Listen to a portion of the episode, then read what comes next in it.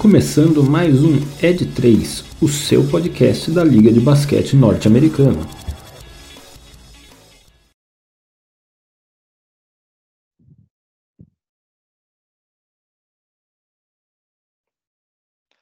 Ladies and gentlemen, welcome to Ed3 Choice Awards. Sejam todos muito bem-vindos a mais um episódio do meu, do seu, do nosso Ed3, o podcast de NBA, desta vez com uma abertura international. E sim, era minha voz, apesar de vocês não acreditarem, e dessa cara de decepção do Mano Mixel. Por que essa cara, Mano Mixel?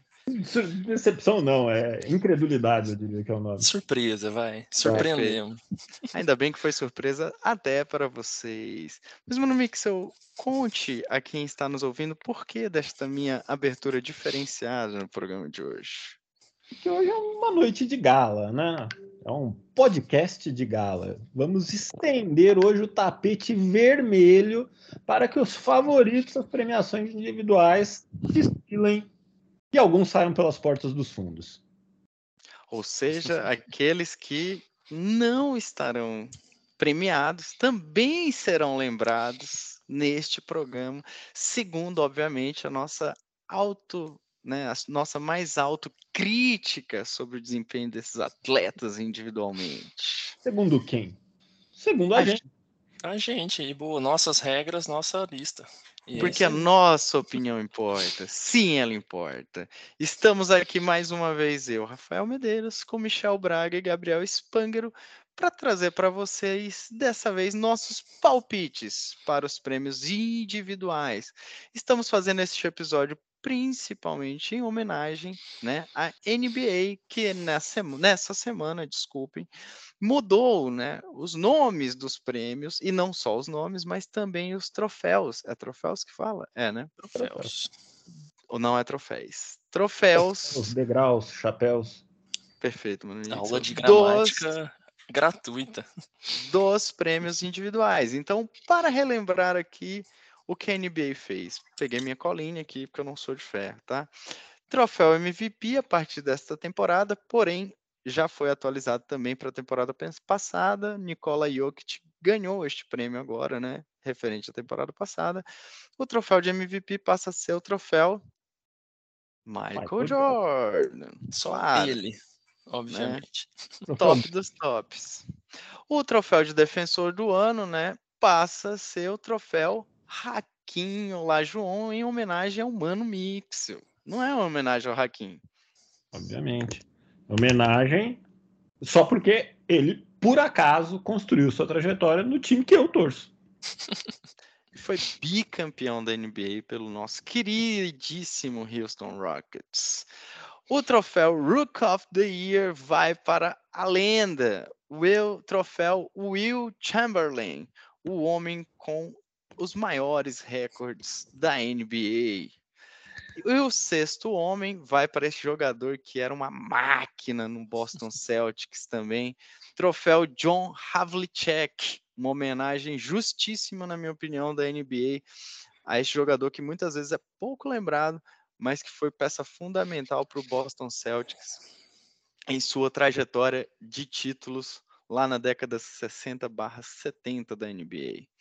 O MIP, Most Improved Player of the Year, né, ou o jogador que mais melhorou ano contra ano, vai para o grande ídolo, né? É uma homenagem ao grande ídolo e precursor, né, deste esporte, Jorge Mikan, o grande pivô do Los Angeles Lakers na época que o time ainda era conhecido como Minneapolis, Minneapolis. Lakers. E por último, a NBA mais uma vez inova e traz um prêmio novo a esta temporada, um prêmio individual novo, que é o troféu Clutch do ano. Ou seja, o jogador mais decisivo do ano. Aquele homem que, ao contrário do Neymar, não se nega a bater um pênalti numas quartas de final de Copa do Mundo.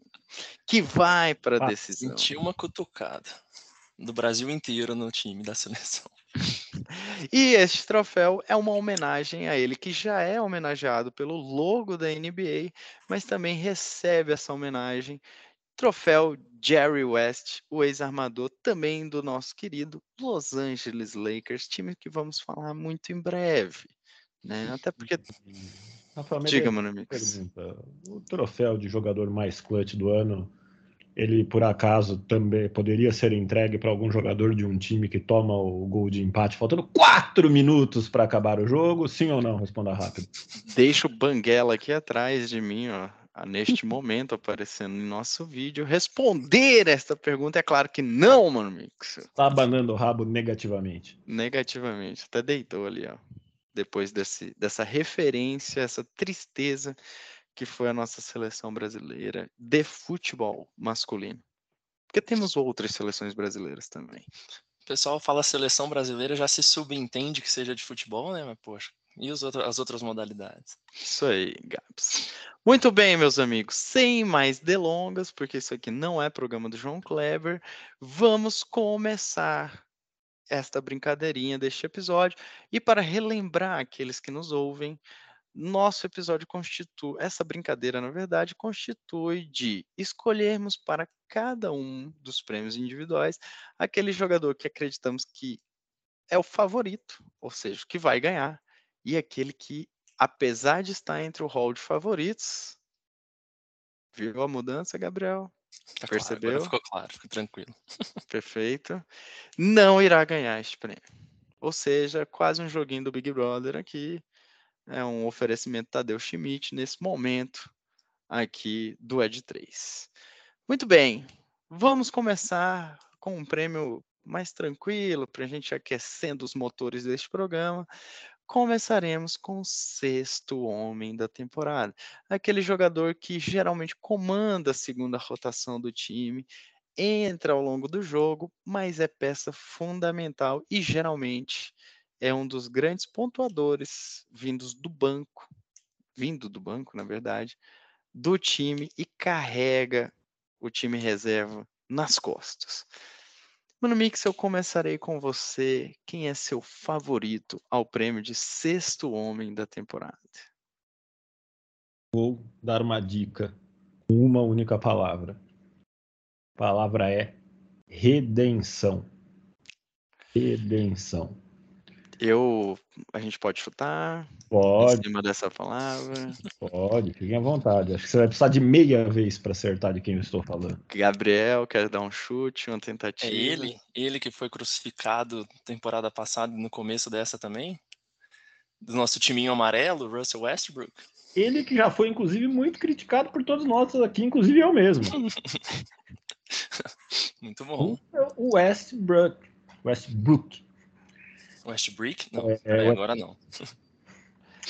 É, cara, eu acho que primeiro um grande mérito do Darvin Ham fazer este movimento, técnico do Los Angeles Lakers. É, e depois que eu acho que continuo tendo críticas ao basquete do, do Westbrook. Mas em determinado momento a gente perdeu um pouco a mão e foi num ponto em que tudo que dava errado no Lakers, e muita coisa deu errado no Lakers, parecia que era culpa dele, parecia que ele era o responsável por tudo. E obviamente não é tanto assim. E ao mesmo tempo que eu tenho críticas ao basquete dele, é inegável que ele é capaz de jogar basquete em alto nível. E parece que está jogando basquete em alto nível novamente, é, num papel um pouco diferente, mas parece que está aceitando esse papel e se esforçando para fazer o melhor pelo time, que está melhorando. O Lakers está melhorando. Eu acho hoje, eu vejo o Lakers em playoff. Eu não vejo o Lakers contender, mas eu vejo o Lakers em playoff, eu vejo o Lakers talvez em playoff Vou, vou ser ousado aqui, como de vez em quando eu gosto de ser. Talvez eu veja o Lakers em playoff sem play-in. É, e eu acho que muito disso passa por uma segunda unidade que está funcionando bem, com o Westbrook, e o fato do Darvin Hunt ter reduzido o tempo de quadra dos três grandes jogadores, se podemos chamar assim, do Lakers juntos, é, fez com que os três rendessem mais. Os três estão rendendo mais. Mas eu diria que a maior diferença é a do Westbrook. Uhum. Muito bem explanado, mano Mix. Gabriel, seu favorito a este prêmio?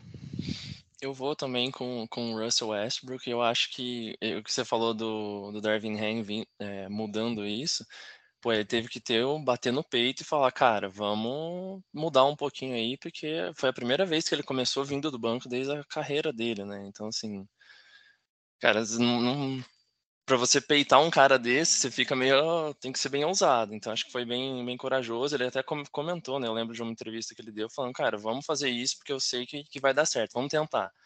Pô, e tá dando certo, né?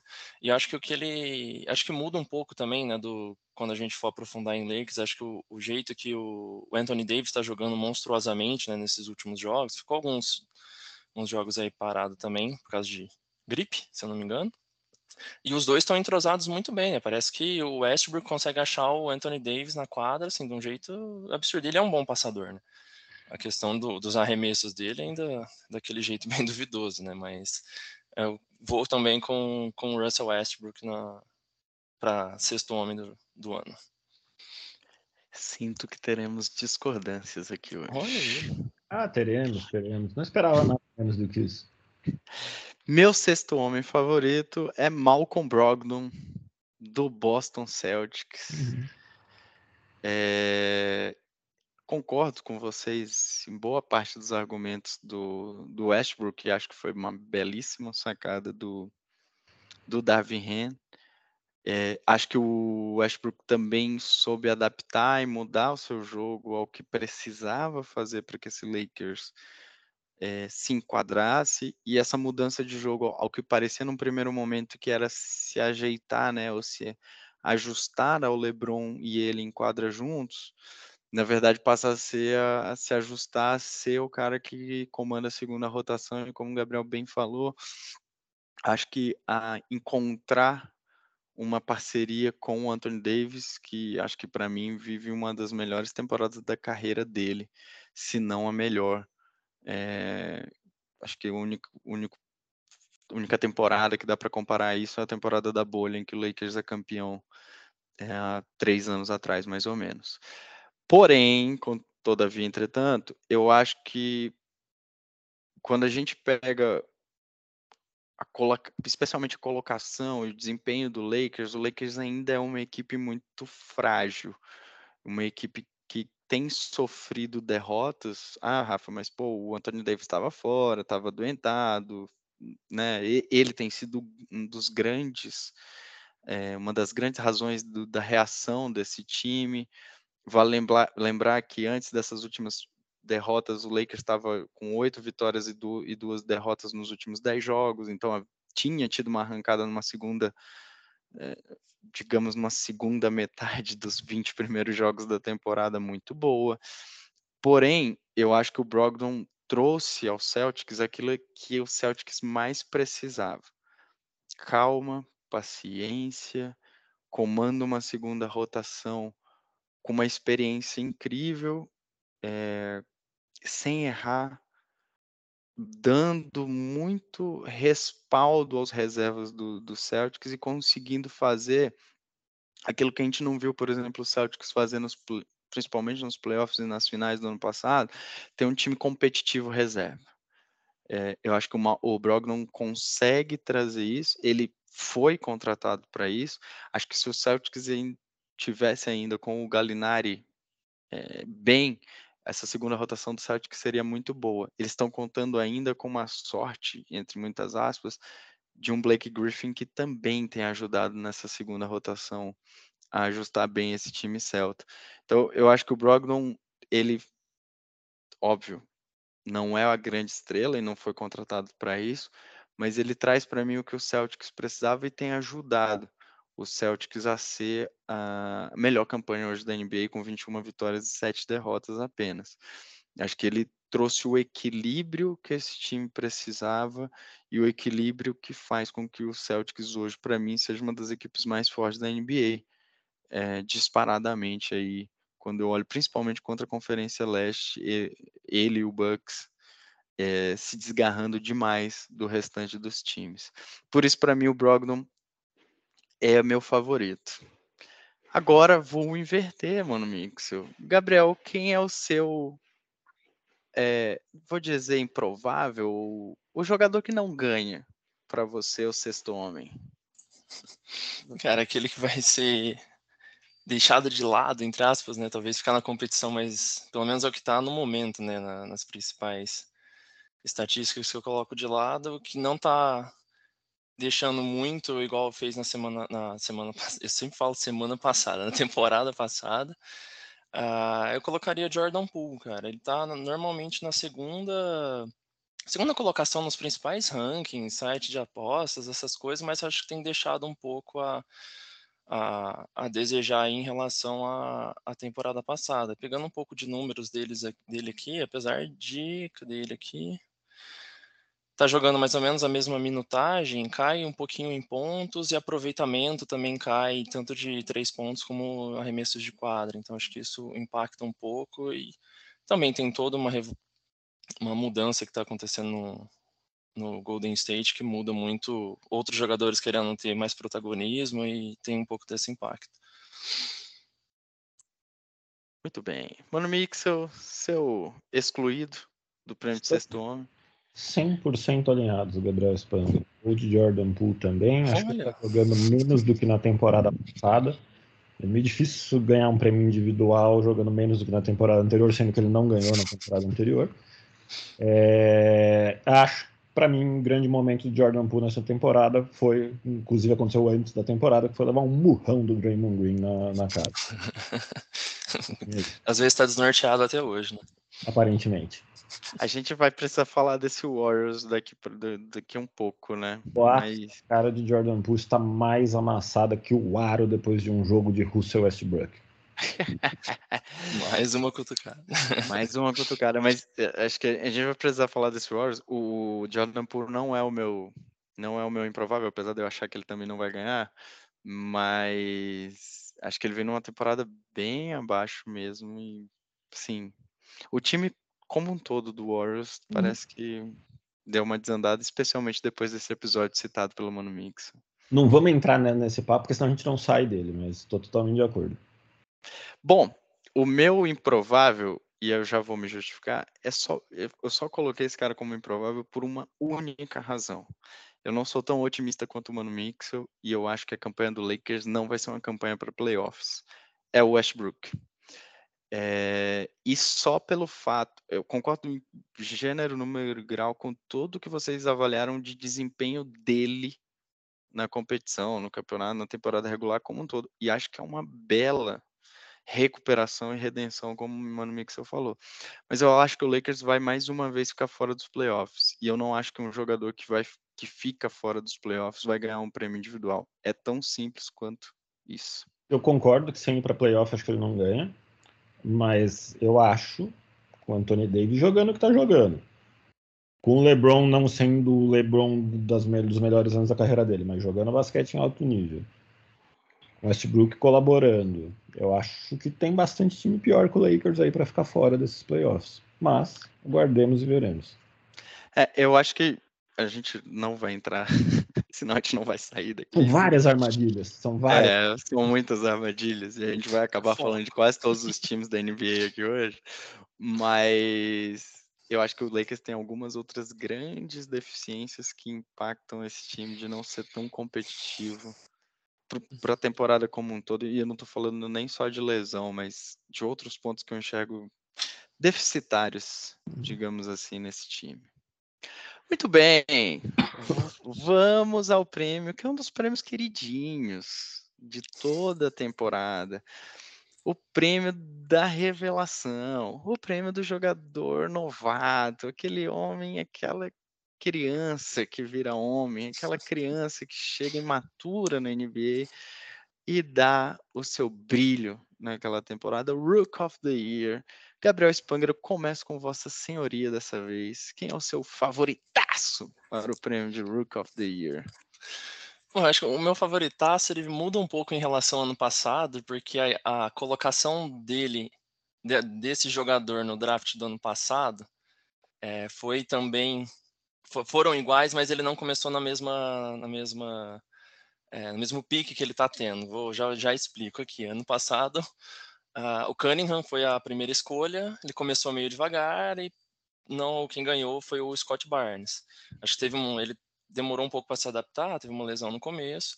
E aí, agora o meu, meu nome, acho que, eu, que a maioria deve olhar pela consistência desse cara, é o Paulo Banqueiro no, no Orlando Magic, que pô, parece ser um cara bem completo, já chegou da, um bom impacto no, no Magic.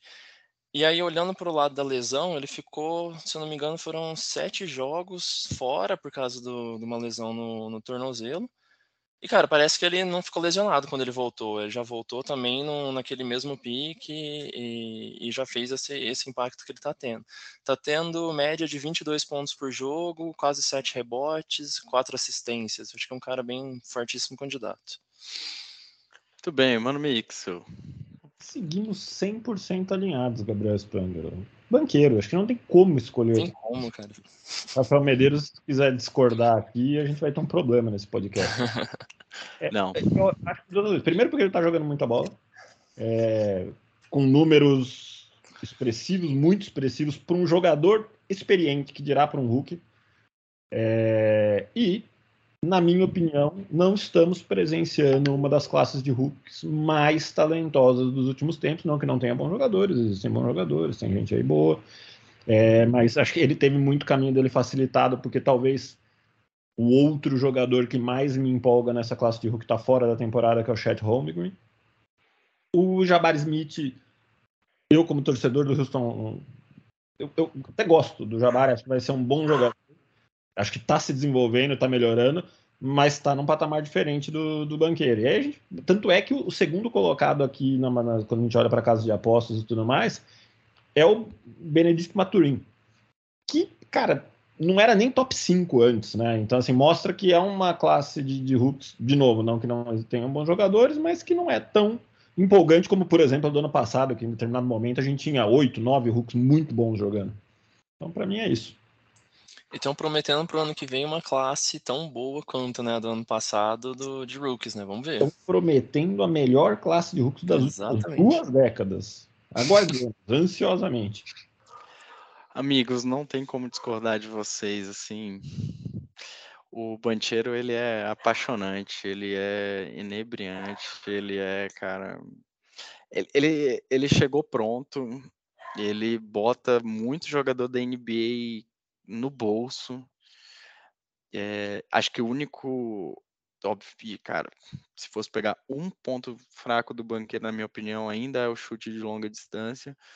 Mas, cara, ele é, é muito preparado para a NBA e, e, ele joga né, numa velocidade que muitas vezes parece ser mais lenta do jogo, mas ao mesmo tempo ele consegue dar intensidade, ele consegue ir para uma enterrada mais forte, ele usa muito bem o corpo, cara. É, muito bem, assim, tem jogadas dele que, que se fala, cara, ele não é um novato que está chegando na NBA, que precisa, por exemplo, ganhar corpo. Não. É, e, e até fazendo aqui um, um, ponto, o, geralmente novatos têm dificuldade realmente quando entram na NBA em relação ao chute de longa distância, por ter uma diferença da distância do aro entre o que é o, a, o padrão NBA e o padrão universitário. Então, é natural que quando esses jogadores entrem na liga, eles tenham uma maior dificuldade, mas o Banchero, ele, cara, é, é surreal, assim, não, não dá para ver um jogador melhor dessa classe, mais bem preparado. Eu gosto muito do. O Mano falou do Jabbar Smith e do Maturin. Eu gosto muito do, do Jaden Ive. Acho que é um jogador que eu acho que dá para desenvolver muito bem lá no, nos, no Pistons. E eu não podia deixar de falar do Keegan Murray. Acho que o, o Murray tem feito uma temporada muito boa e ajudado muito o Kings é, nessa história que o Kings tem construído nessa temporada mas meu favoritaço também é Paulo Bancheiro. Mano Mixel, o seu favorito que não vai ganhar? Eu vou usar esse quem não ganha de uma forma diferente. Eu vou usar para fazer um afaguinho no Jabari Smith aqui do, do meu Houston. Ele não ganha. Não ganha simplesmente porque o Bancheiro é muito bom e mesmo que ele melhore durante a temporada muito, como eu acredito que vai e acredito que já está melhorando, é, ele não ganha. Mas depois de um começo difícil, que não é exatamente uma é, uma coisa inesperada para um Hulk, né? É, ele está jogando num nível totalmente diferente do que ele jogou até hoje. Eu acho que ele está se solidificando muito bem como um defensor, muito bem. É, em alguns jogos a gente começa a ver algumas bolas dele caindo, bolas de três, enfim, acho que ele, se ele soltar um pouco mais ofensivamente, é, ele vai chegar no final da temporada, eu acho que muito bem. É, Para dar um exemplo, ele marcou recentemente, numa vitória do Houston, Giannis Antetokounmpo. E ele marcou o Antetokounmpo muito bem. Ele conseguiu marcar o Antetokounmpo bem. Claro, óbvio que o Antetokounmpo ainda assim vai deixar os 30 pontos dele lá e tudo mais. Mas é um cara muito difícil de marcar quando ele parte para o aro. E ele conseguiu fazer um trabalho muito bom, então acho que isso é muito promissor. Eu gosto, eu acho que o Houston vem de dois drafts muito bons. Pelos dois drafts seguidos em que o Houston tira dois jogadores capazes de compor um time contender. Eu acho que já fez isso com Jalen Green e com o Alperen Sengun. Acho que são caras que podem compor um time contender fez de novo com o Jabari Smith e eu gosto muito do Tarizon, acho que é um cara que vai evoluir muito. Se fizer de novo ano que vem, aguardem o Houston. Não, já estamos aguardando, né? Ano que vem não, já estamos aguardando. Vai, Gabs, você. O meu cara excluído da vida aqui é o. Eu fico com o Jaden Ive aqui do, dos Pistons. Ele. Até a semana passada ele estava no top 3 ali, caiu um pouco na, na corrida para o Rookie of the Year da NBA, né?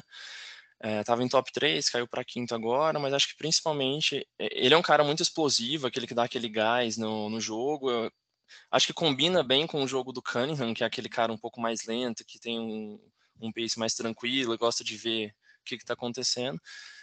Ele está indo muito bem no, nas suas infiltrações, bandejas, as enterradas malucas dele que ele faz também, só que ainda precisa dar aquele melhorado naquele arremesso dele.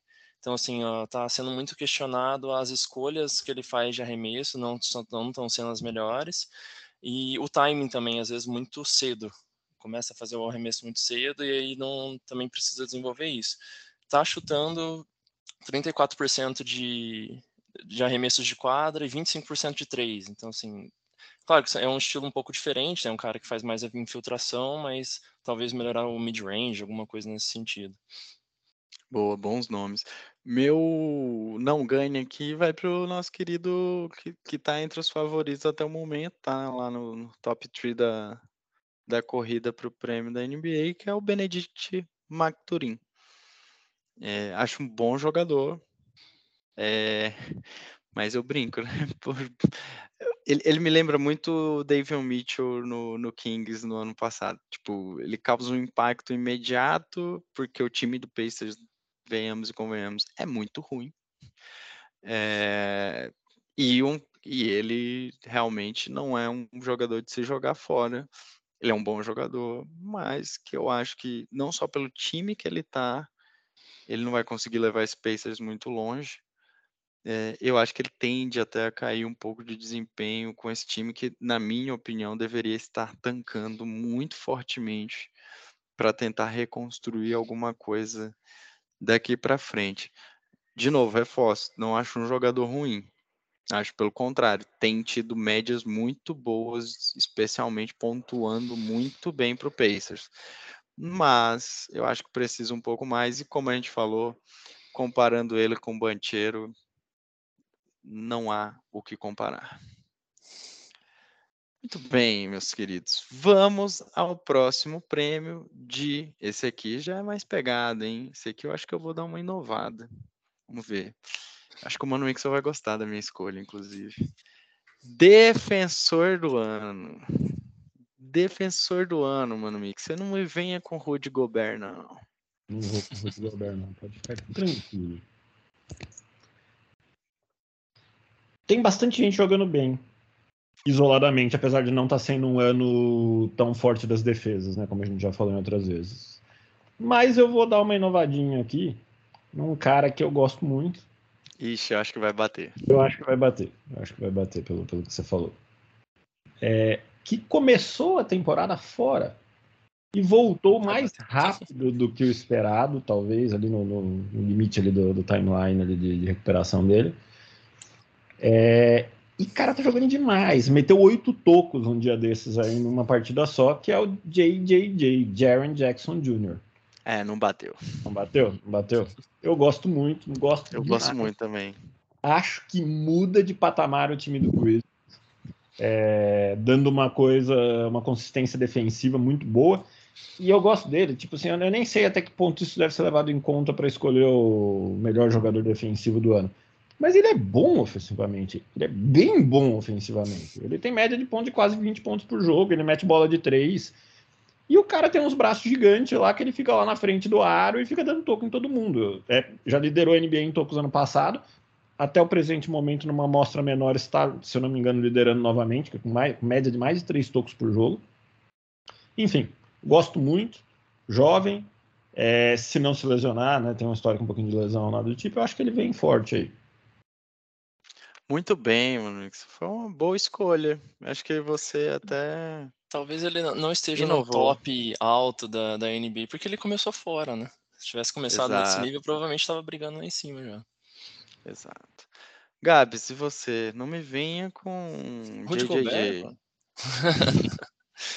Cara, o meu nome é um pouco diferente, mas acho que tá, tá em alta também e mudou bastante a, a defesa desse time esse ano, que é o, é o Brook Lopes, cara, que tem jogado bem na defesa ali. É, eu não sei se esse é o cara que o Rafa escolheu, provavelmente não, mas. é, eu acho que esse é um ponto que, que muda um pouco da, da defesa do, do Bucks, que eles sempre congestionavam absurdamente o garrafão, né? Agora e, e não, deixava todo mundo arremessar de três. Que muda um pouco para essa temporada que não tá sendo, não estão deixando tanto arremessar de três, porque os caras ali no, no que bloqueiam a zona morta, eles não estão voltando tanto. Talvez seja uma maior confiança que eles estão tendo no, no Brook Lopes que faz o, o, drop ali. Então, assim, eu acho que é um cara que tá, tá jogando muito, bateu de frente com, com o Embiid, com, com esses caras tops de garrafão aí e conseguiu conter essa galera. Cara, eu gosto muito do Brook Lopes. Eu fiquei realmente bem na dúvida entre ele e o cara que eu escolhi, porque a temporada dele é muito boa.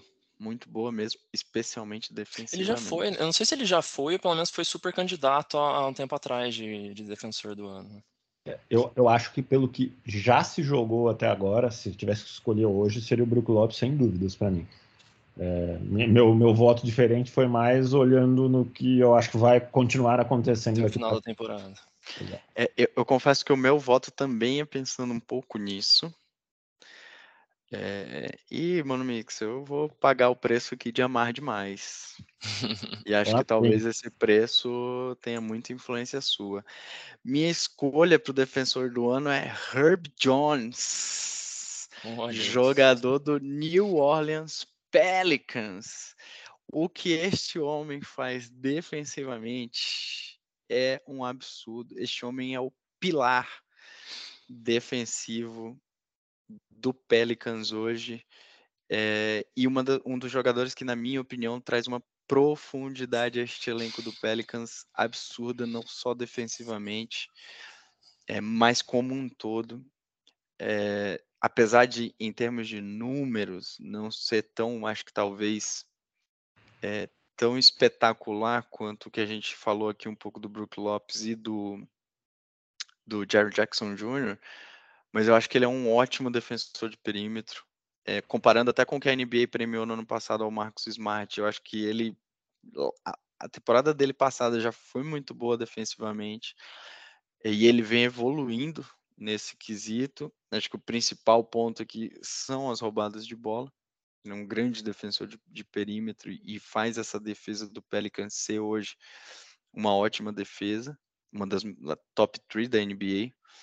É, então, cara, para mim, Herb Jones é a, é a minha escolha. Acho que estou usando demais. Acho que não vai no final a NBA não vai me seguir, mas se o Pelicans continuar sendo o líder da Conferência Oeste e uma das três melhores defesas da temporada, como está acontecendo neste atual momento, eu acho que tem tudo sim para brigar, porque ele no time titular e o nosso querido GTA, José Alvarado, no time reserva, são duas pestes defensivamente para qualquer time que vai enfrentar esse Pelicans na vida.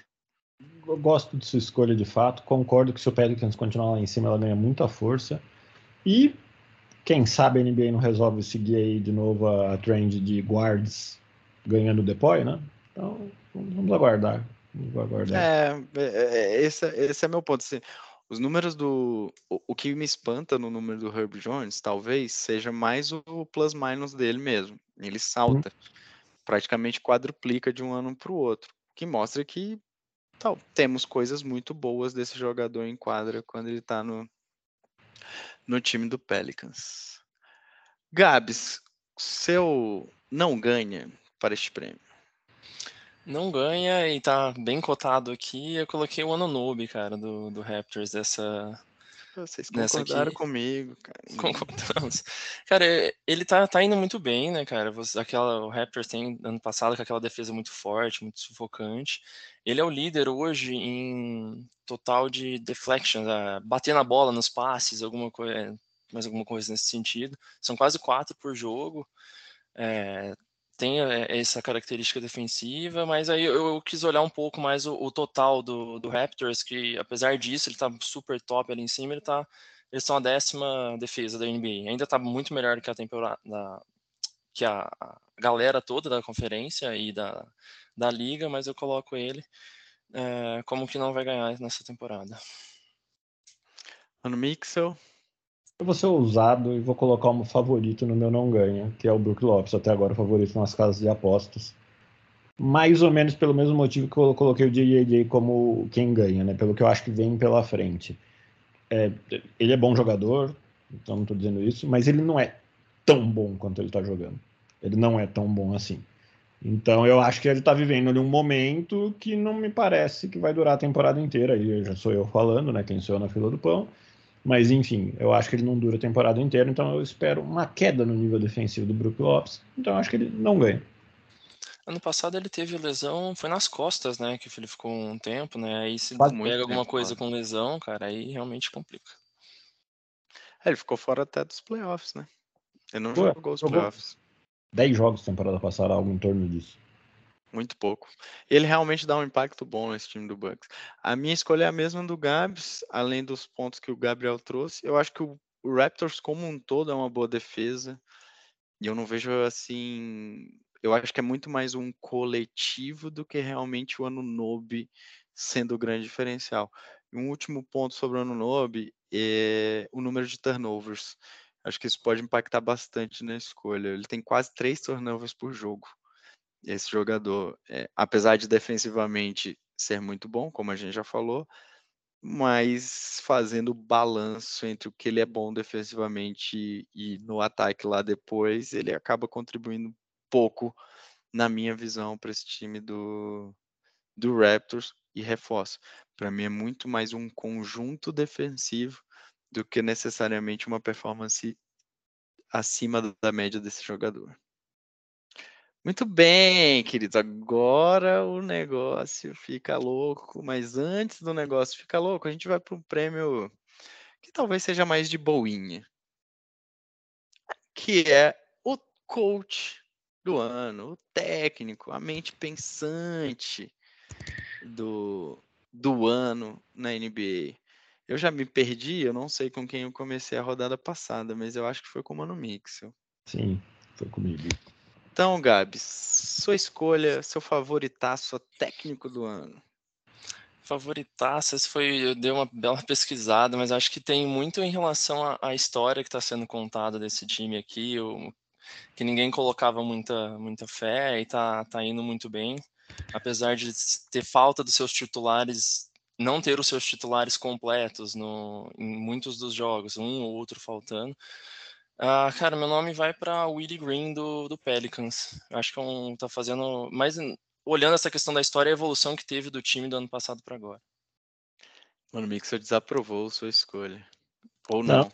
Não desaprovei a escolha. só tô revoltado que agora todo mundo gosta do Pelicans, né? Ah, é. Agora, você, por exemplo, tá roubando aí o meu indicado. Eu ia falar aqui, ia chegar o Willie Green, explicar como eu gosto desse time, não sei o quê. Agora não vou poder falar mais nada. Entra, vai na profundidade do detalhe, já que você é um expert aqui em todos os jogos. Mano, Mix, você recusa a falar. Ih, ficou bravo. Cara, combinamos então. Willie Green favoritaço aqui para esse prêmio de Coach of the Year. Mano, Mixel, quer discorrer um pouco sobre Willie Green? Pô, acho que só dizer aqui, né? Eu acho que Eu já falei que eu gosto muito desse time, que eu acho time bom, bons jogadores, mas também é um time bem treinado, também é um time bem montado. E como o Gabriel falou, joga bem mesmo quando tem falta de um ou mais titulares e já jogou bem no final da temporada passada e nos playoffs passados, sem Zion, enfim. Então ele está montando um conjunto bem bacana, usando alguns jogadores que, apesar de novo de eu achar muito bons, que foram sendo quase dispensados do time, não, não dispensados, mas assim, foram trocados porque os times preferiram outros jogadores ao invés deles, como o Sid McCollum, por exemplo, que lá no Blazers, ah, tudo bem, era o Lillard, ok. Mas, enfim, o Blazers quis mover ele, né? É, então eu fico com ele, acho que é um time muito bem treinado. Boa. Mano Mixel, aproveitando o embalo, o seu não ganha para o prêmio de técnico do ano. Quem não ganha para mim, ou não deveria ganhar, na minha opinião, é o Joey Mazula, técnico do Boston Celtics. Ah, não, velho. Vocês combinaram. Porra, Todo mundo combinou aqui. Ele tá em primeiro nas casas de aposta. Eu acho que até é compreensível de certa forma, porque teoricamente é um técnico novato que tá é, ali liderando o time com a melhor campanha da, da NBA no momento. Mas, poxa vida, era só não mexer em nada. Então, assim, não, não, vejo assim, tanto mérito. Tudo bem, o time não está jogando exatamente igual, o time também tem um lesionado, então assim, eu, tem mérito, né? Mas para mim, ele tem um trabalho mais fácil para executar do que, por exemplo, do Willie Green que a gente acabou de citar. Mano, Mix, o Joey Muzala seria o Oswaldo de Oliveira é, da, NBA. da NBA. Perfeito. Oswaldo de Oliveira da NBA, gostei disso, rapaz. Gostei de Oswaldo de Oliveira, para quem não sabe, ganhou um campeonato mundial nas costas de um trabalho do Vanderlei Luxemburgo, na época que o Vanderlei Luxemburgo era um grande treinador, que infelizmente, há alguns anos, não entrega grandes trabalhos, mas enfim. Beijo, Vanderlei, tá ouvindo a gente aí. Pelo nosso Coringão, né, mano? Isso falou, fala, Pelo nosso Coringão, exatamente. Importante esse ponto. Gabs, algo a acrescentar sobre Musala? Mazula? Mazula, desculpa. Mazula. Cara, não, acho que é, é o que o Mano Mixel trouxe mesmo. Basicamente foi não deixar a peteca cair, né? Acho que do ano passado que foi a grande virada de chave que mudou completamente o time do Boston Celtics, super bem treinado. E como a gente já falou em vários, nos outros episódios, ninguém deixou de, de desaprendeu a jogar basquete, estão mantendo tudo que eles entenderam lá atrás, estão repetindo. Lógico que tem que dar essa continuidade. Boa, tudo bem. Também não vou chover numa olhada aqui, não. A gente já falou bastante. Agora vamos lá. Vamos começar o trem a pegar fogo aqui. Vamos para o Most Improved Player, o jogador que mais evoluiu temporada contra temporada é, na NBA.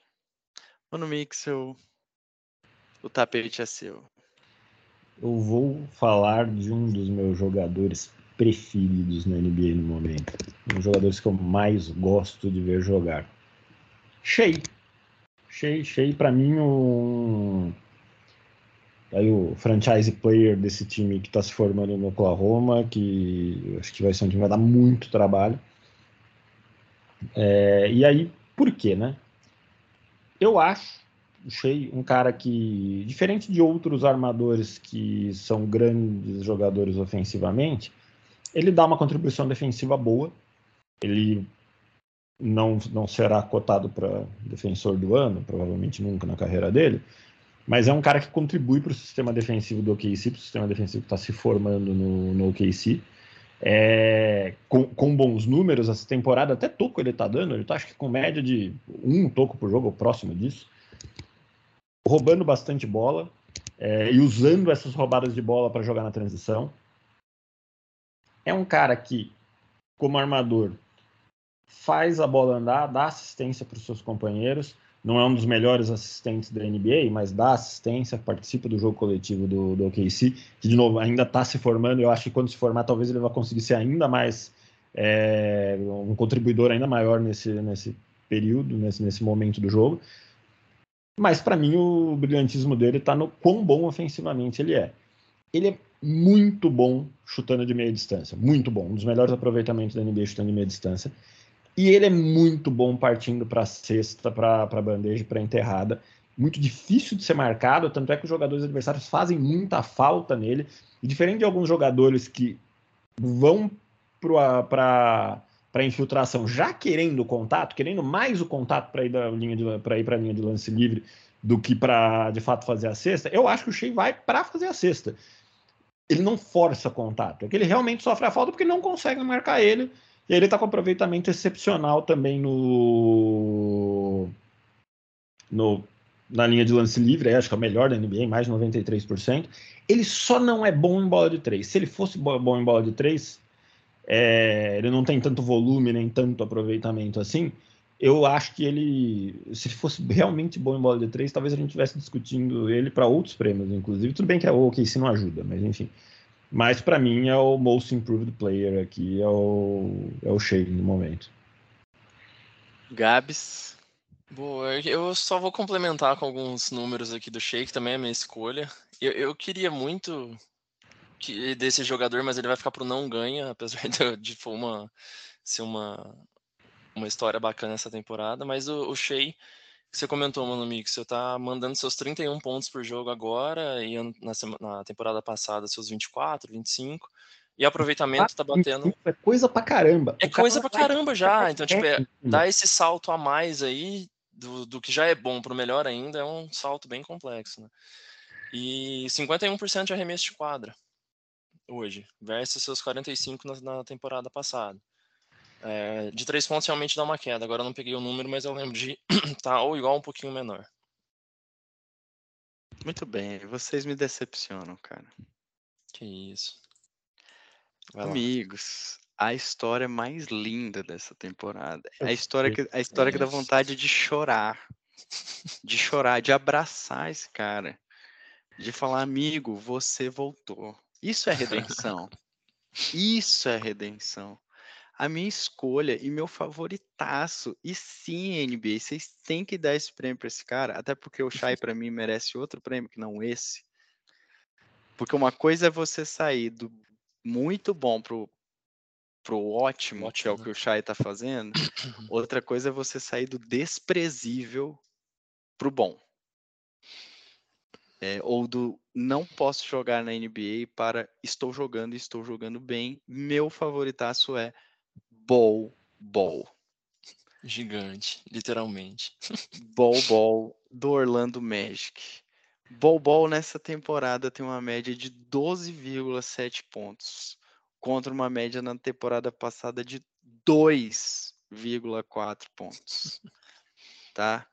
São 60% de aproveitamento dos arremessos tentados pelo Magic. E apesar de não tentar tanto para três, é basicamente uma tentativa de três por jogo. Não, minto, duas tentativas de três por jogo. Bol tem um aproveitamento de 43% da linha de três. Isso é muito acima da média da NBA, apesar de baixas tentativas. 1,4 rebote por jogo, não é muito, mas minto, desculpa. 7,4 rebotes por jogo, Bol Bol tem, e uma média de uma assistência por jogo. Amigos, não tem história mais bonita que essa. E esses prêmios são sobre histórias. E a história de Bol Bol, ela é maravilhosa nessa temporada. Este cara merece esse prêmio. Ó, eu Gosto demais dessa história, gosto demais da escolha, acho que está muito bem embasado. Vou dizer só porque eu acho que ele não ganha. Já adiantando o meu não ganho. Que era outro, mas como você nos gostou, agora eu vou escolher o Bobol. Ele não ganha por duas razões. Primeiro, o médico não ganha. O médico não vai em lugar nenhum. Lugar nenhum. Lugar nenhum. Tipo assim, o Lakers ainda acho que é discutível, mas putz, talvez vá em algum lugar. O Magic, infelizmente, não vai em lugar nenhum. É... E a outra razão é que para ser o jogador que mais melhorou, na minha opinião, tem que já ter jogado na NBA. Ele nem jogou na NBA na prática. A média de minutagem dele da temporada passada acho que era de 5 minutos em, sei Sim. lá, 15 jogos. Acho que ele Cinco, jogou 14 jogos. 5.8 minutos em 14 jogos. Ele nem jogou na NBA. Então, para mim, Bobol poderia ser um bom nome para novato do ano. Acho que a gente pode discutir aqui. Se quiserem aqui, talvez seja o jogador que mais mereça tirar esse título do Bancheiro. É, mas eu acho que por conta dessas duas coisas aqui, Rafael Medeiros, apesar de eu gostar demais do seu palpite e do Bobol, de ambos, é, eu acho que não, não dá para ele não. O Bobol é o Marianovic da nossa, dessa nova geração. É uma história muito, muito bonita mesmo, né, cara? Saindo de, do desprezível, acho que ele ficou 14 jogos lá com Denver, né? Denver. Na, na temporada passada. Cara, até, até drible ele tá fazendo, né, cara? Transição, dá umas, uns handles lá que tá bonito. Mas eu, eu também acho que não, não vai. Não vai. Não sei, tem essa impressão. É uma história Esse é muito seu- bonita, mas. Esse é o seu não ganha também, Gabs. É, é meu meu ganho. O meu não ganha é Shai Gilgeous Alexander, tá? Já adianto. E já era. Que vingativo! Que vingativo! Não, Eu acho que é pessoal. Já era antes, mas não é porque eu não acho que ele não mereça ganhar. Eu e, e- e na boa, pra mim o Shai ele é um assim, ele é um fenômeno mesmo. Ele é um ótimo jogador, mas pra mim ele vai ganhar outro prêmio, outro prêmio. Por isso que eu coloquei como não ganha, porque eu acho que a NBA vai dar outro prêmio pra ele e esse sim, ele pra mim é o meu favoritaço. É, é o prêmio que pra mim ele mais faz jus por merecer na- nessa temporada. Posso imaginar qual seja.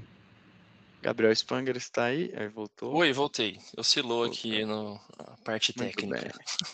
Muito bem, MIP, como sempre, aí trazendo boas indagações à nossa vida e à nossa mente. Mas eu acho que esse ano, tirando, acho que assim, esses dois caras são muito bons e real, né, tem, tem boas histórias, na verdade. Mas esse prêmio é um prêmio um pouquinho mais difícil esse ano de achar escolhas do que já foram em outros anos, né? Acho que a gente tinha mais opções em outras temporadas que não nessa. Estamos chegando ao final. Vamos para o novo prêmio. Clutch, o jogador mais decisivo da temporada, o jogador que bate o pênalti da temporada. Que não é o Neymar. Começaremos com o Gabriel, é isso? Eu. Produção. É isso aí, produção. Então, a rocha, É, filho. Cara, esse é um prêmio realmente muito disruptivo, porque nem a própria NBA sabe como é que vai ser medido, né? Então acho que isso aqui é realmente muito novo. Estão vendo realmente, literalmente, na parte de estatística, o, o que está sendo feito, como que você consegue é, provar, provar não, né? Mas concluir que a, a pessoa é clutch ali. Nos principais locais que estão fazendo essa lista, o, o, o Shai é o, é o primeiro. Mas como na minha lista eu coloquei o Shai ganhando um outro prêmio, eu não vou colocar ele aqui. É... Para mim, esse prêmio acho que teria que, que para os times, principais times clutch que estão sendo no momento. É, até agora há pouco, pô, o, o Kingão perdeu o, o prêmio, hein, Rafa? O prêmio não, a colocação. Entendeu? Nets Mas tá não perdeu o no- jogo. Mas não perdeu o jogo, mas olhando só a estatística, é, vai ali no. O Nets está no, no, no começo. Pô, mas é, esse aí é realmente complicado. Eu acho que deveria vir de algum time que manteve pelo menos essa primeira temporada nesse ataque clutch. Eu colocaria um cara que está jogando muito, que é o De'Aaron Fox. Nessa temporada, apesar de que os números ali, a galera calculando, ah, conta para mais, conta para menos, não tá com ele ali. Depois é Jer Jeremy Grant, DeRozan. Cara, eu tô dando essa chance pro lado aí. Vocês estão ouvindo minhas palmas, né? Que isso, diferenciado, hein? Parabéns, Gabriel. Você teve a coragem que eu não tive. É. Mano Mixel, seu favoritaço.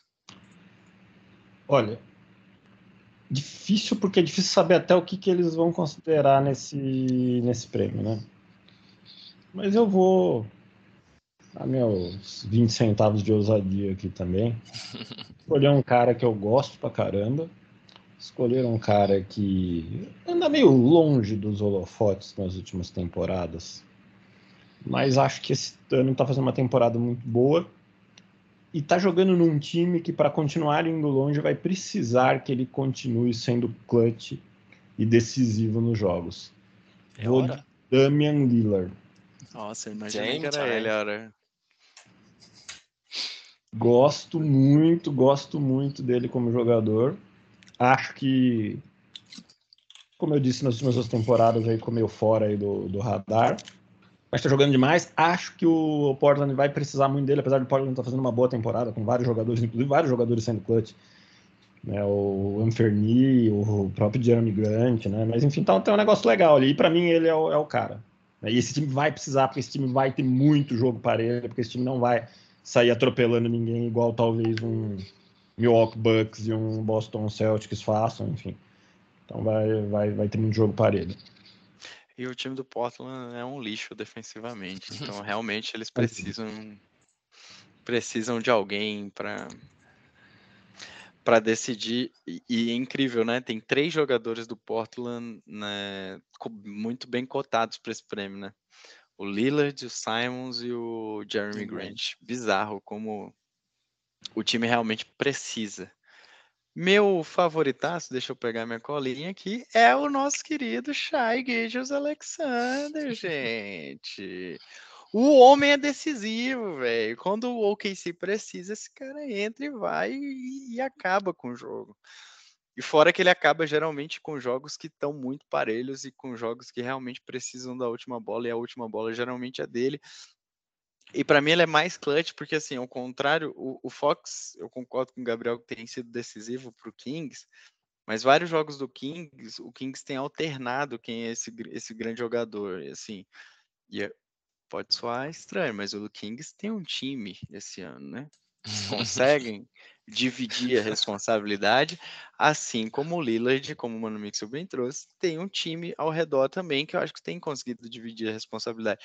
O Shai Gilgeous não. Então, ou é ele, é ele e ele. Então, para mim, ele é o, o, grande clutch do ano, porque é o cara mais decisivo mesmo. É o cara que o time necessita que jogue, jogue muito e decida geralmente no final dos jogos para poder. O único ponto que, para mim, talvez tire o prêmio do, do Shai é que a gente conhecendo o OKC como a gente conhece, daqui a pouco o Shai não joga mais. Né? Então, é, esse é o único ponto. Mano, Mixel, se eu não ganha para esse prêmio, acho que esse a gente vai combinar, hein? Será que eu, eu, eu vou escolher um não ganha que eu acho que é também ousado. Não, não porque ele não ganha, a gente ninguém aqui votou nele, né? Então acho que concordaremos que ele não ganha, mas meu motivo talvez seja um pouco Demar de Rosa. Por Falei quê? que a gente eu iria nele também. Ah, é mesmo? Exatamente. Se, se, tivesse esse prêmio na temporada passada, é bem provável que ele ganharia, né? Mas... Exatamente por isso, porque eu acho que ele era o cara que Exato. talvez tivesse ainda. Assim, de novo, não estou me basado aqui em números, até porque a gente não sabe nem muito bem qual vai ser o critério ainda. Mas exatamente por isso, ele foi o cara mais marcante na temporada passada, aí fazendo game winners em back-to-back -back e tal. Exato. E o Chicago esse ano não tá ajudando, né? Eu até acho que ele tá jogando bem de novo, ele, ele joga bem né, com, com frequência, mas o Chicago não tá ajudando muito.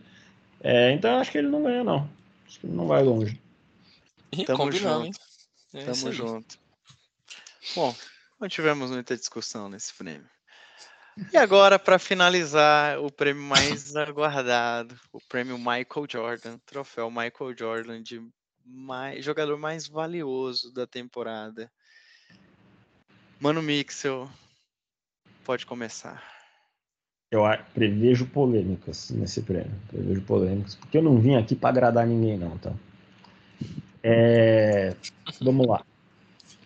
É, sem, sabendo que estou sendo ousado, eu acho que chegou finalmente a hora dele.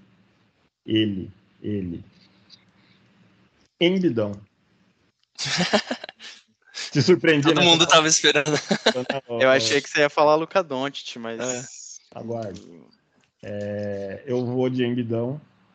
É, primeiro porque tá jogando muito, já tem dois jogos mais de 50 pontos. É, depois, porque depois de mudar, eu, no começo da temporada eu achava que ia longe, aí no começo eu achei, hum, não sei não. É, mas agora eu tô achando que vai longe de novo. Eu acho que o Sixers acho que vai fazer uma grande temporada regular. Eu acho que o Sixers tem muito problema, muito problema de, de contusão e mesmo assim conseguiu se manter competitivo e nesse momento é uma boa campanha.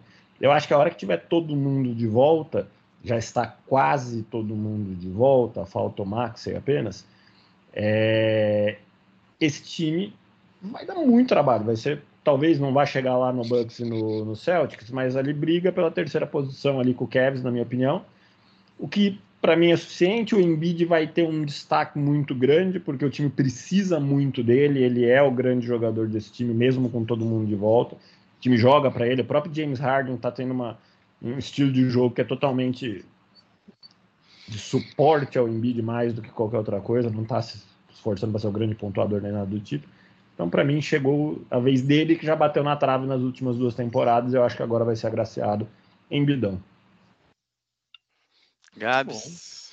Cara, eu acho que a minha aqui é uma escolha meio óbvia, mas eu acho que poderia, se tivesse um, um prêmio high level do Most Improved Player, acho que ele poderia ser também um, candidato. É, vou de Tatum aqui, mas no sentido de números não mudou assim absurdamente, mas parece que o basquete dele evoluiu da temporada passada para agora, num basquete um pouco mais calmo, inteligente, é, escolhendo melhor a, a, o que, que ele está fazendo em quadra. Eu acho que muito mais nesse sentido. Parece que está um pouco mais maduro. Criou casca, já participou de muitas finais aí, de algumas finais, né? Vem vindo, bateu até no, no Golden State, não conseguiram. Acho que agora vai levar para nível, num outro nível aí esse time do Celtics. Cara, minha escolha também é Jason Tatum. Assim. Eu sabia que eu ia falar. Eu, eu, eu, eu, estou maravilhado ao ver os jogos do Celtic maravilhado ao ver esse cara jogando bola assim. É, e, e, acho que até melhorou bem, viu, Gavi? Tipo, a média de pontos do Tatum sobe quase 4 pontos temporada contra temporada, são 30 pontos de média. Ele é um dos cestinhas da, da NBA, oito rebotes quase de média, quase cinco assistências de média na temporada. E, cara, conduzindo muito os Celtics uh, a esse primeiro lugar da Conferência Leste, ao primeiro lugar da, da, da NBA como um todo. Eu acho que se o Celtics não sair desse, dessa primeira colocação, é muito difícil tirar o, o, esse título do Tatum, porque ele tem sido a grande peça, e assim, ele tem entrado em alguns jogos num modo imparável. É, é, é muito, tem sido muito difícil marcar, marcar o Tatum é, em todos os, os, sentidos, na média distância, na longa distância, nas infiltrações. É, acho que o Celtics perde com, né, com, com a saída do Robert Williams defensivamente, mas ofensivamente ganha muito porque entra numa rotação mais baixa, numa rotação de altíssimo espaçamento e, e, e, com muito, muita troca de bola. Eu já falei isso aqui e vou repetir. Acho que o Tatum aperfeiçoou um pouco a defesa dele. Ele tem sido um jogador que tem feito roubos de bola que eu não via ele fazendo nem no começo da carreira, nem na temporada passada, que já tinha sido uma ótima temporada dele. É, e, cara, é, como diz, acho que é o Rômulo que fala, é um bailarino jogando jogando basquete e, e, é muito bonito de ver na minha visão o Tatum jogando. Mas, meu amigo, eu, eu, eu concordo bastante com você sobre o Embiid, apesar dele não estar tá tão bem cotado agora, acho que o Sixers mantendo essa galera titular é, volta muito forte para a briga e é um time que eu acho que criou muita profundidade, principalmente com, com as trocas que fez com a com a movimentação do PJ Tucker e a chegada de alguns jogadores é, do, do Minnesota.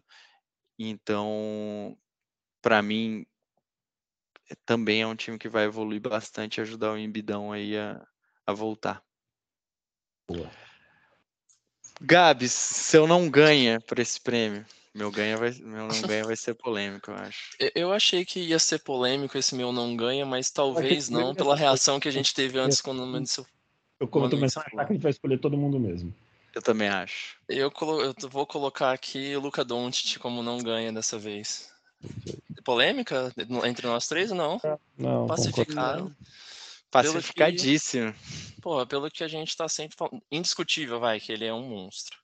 Mas uhum. a questão é que o Mano Mixo bate toda hora, em todo episódio que a gente fala que dá para cutucar o Dallas, é o, o, o, redor, ao redor do, do Doncic, né? Que não tá ajudando absurdamente ele no, no que ele precisa.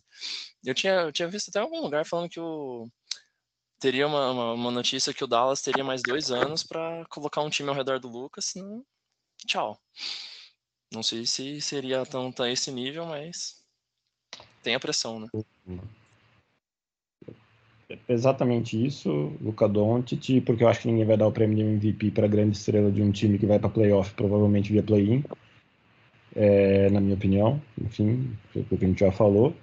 E eu vou falar que eu já tenho até um lugar para o Doncic jogar, que se acontecer, será assustador, dependendo de como forem os próximos drafts. Utah Jazz.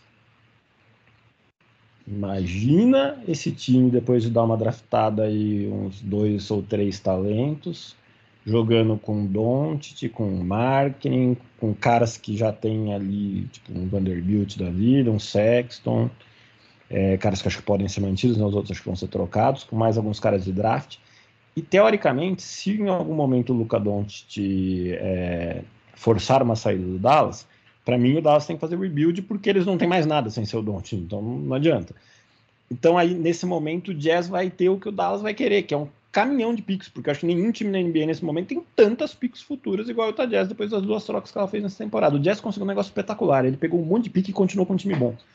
Assim, eu nem sei se vai para playoff, tá? Eu acho que tem um monte de coisa aqui, mas é, tem um time bom ali, tem jogadores bons ali. É diferente dos times que geralmente fazem rebuild, que não sobra nada, só não só os picks e jovens. Vai ver o Spurs. Cara, tem ninguém que salva quase no Spurs.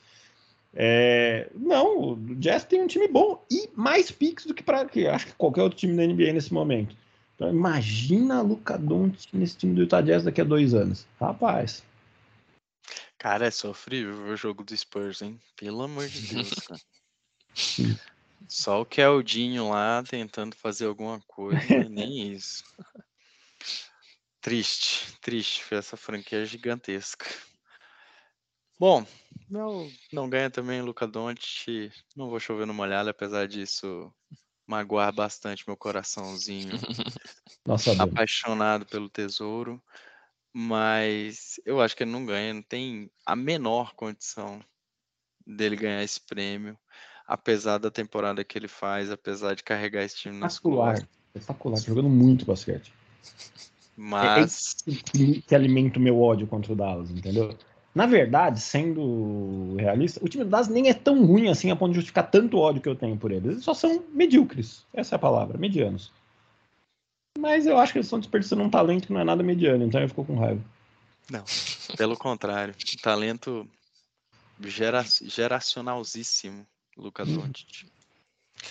Muito bem, amigos, querem alguma alguma menção honrosa em algum prêmio?